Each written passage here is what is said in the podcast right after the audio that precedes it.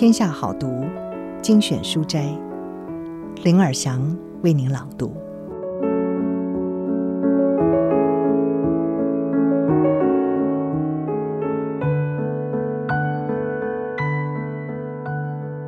今天要为您朗读的是《小人物：我的爸爸是贾伯斯》，作者是他被消失的大女儿丽莎·布伦南·贾伯斯。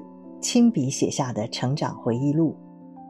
丽莎从她1978年出生，一直到2011年贾伯斯离世，横跨三十多年的人生。她以女儿的视角记录她眼中的父亲贾伯斯。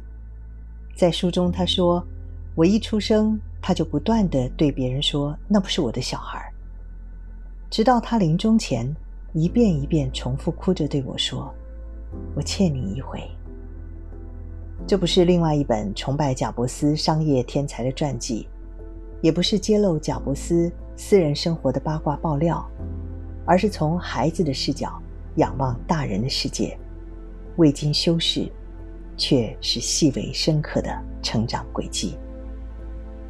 作者丽莎·布伦南·贾伯斯是贾伯斯的非婚生女，但是贾伯斯始终不承认。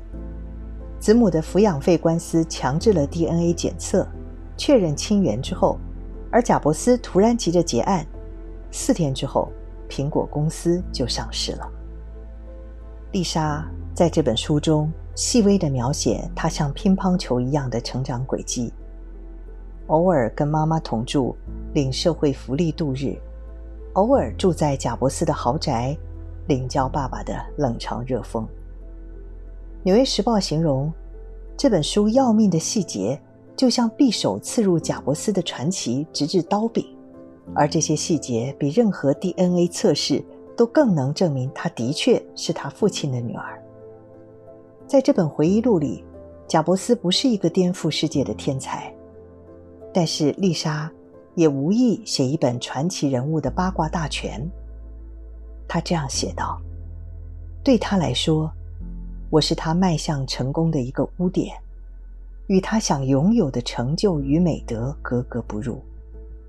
我的存在中断了他的人生连胜局。在困惑与盛怒的背后，他矛盾的急着寻找父爱曾经驻留的线索，渴望找到宽恕的理由，期望在贾伯斯爱过的人之中，自己有一个清楚的位置。以下是今天的书斋，我中断了他的人生连胜局。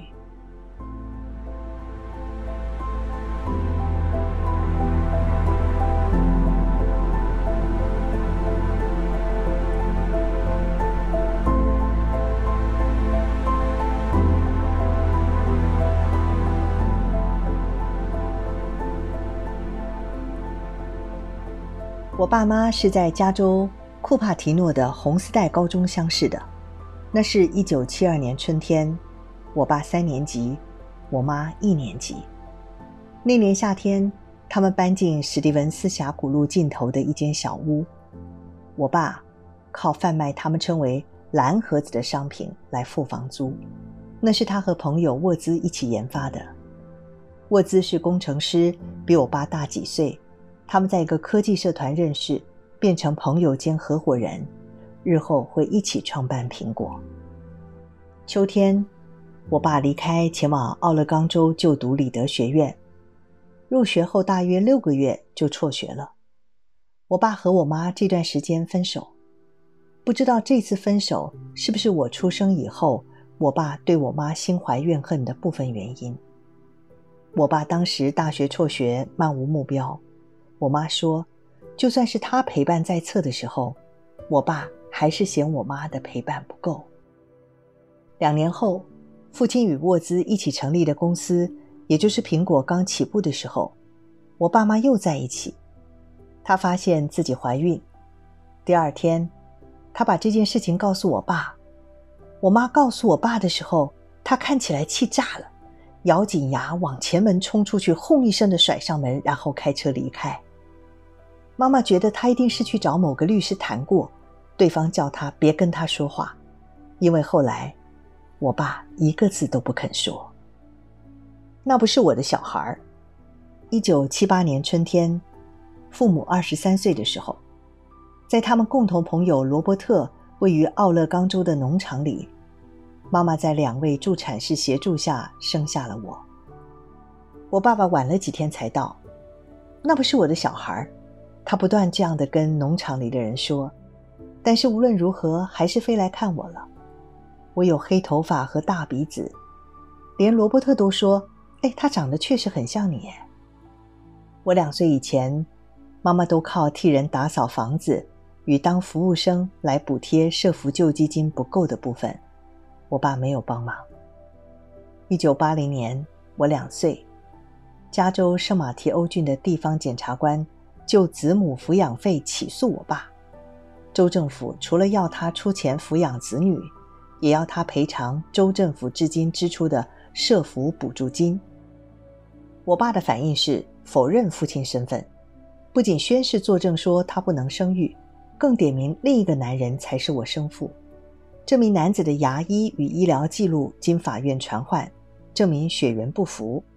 我爸的律师还宣称，一九七七年八月到一九七八年一月初之间，原告曾与特定一人或多人发生性行为。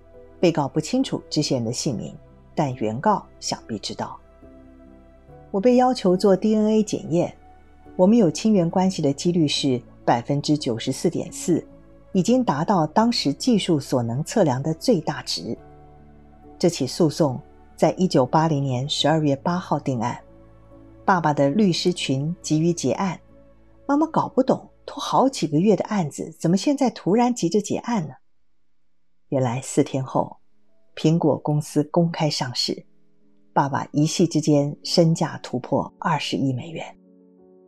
不过在那之前，法院诉讼刚结案的时候，爸爸曾到我们的住处探望过一次。我不记得细节，但那是我在奥勒冈出生以来第一次见到他。你知道我是谁吗？他问，伸手拨开眼前的头发。我才两岁半，我不知道。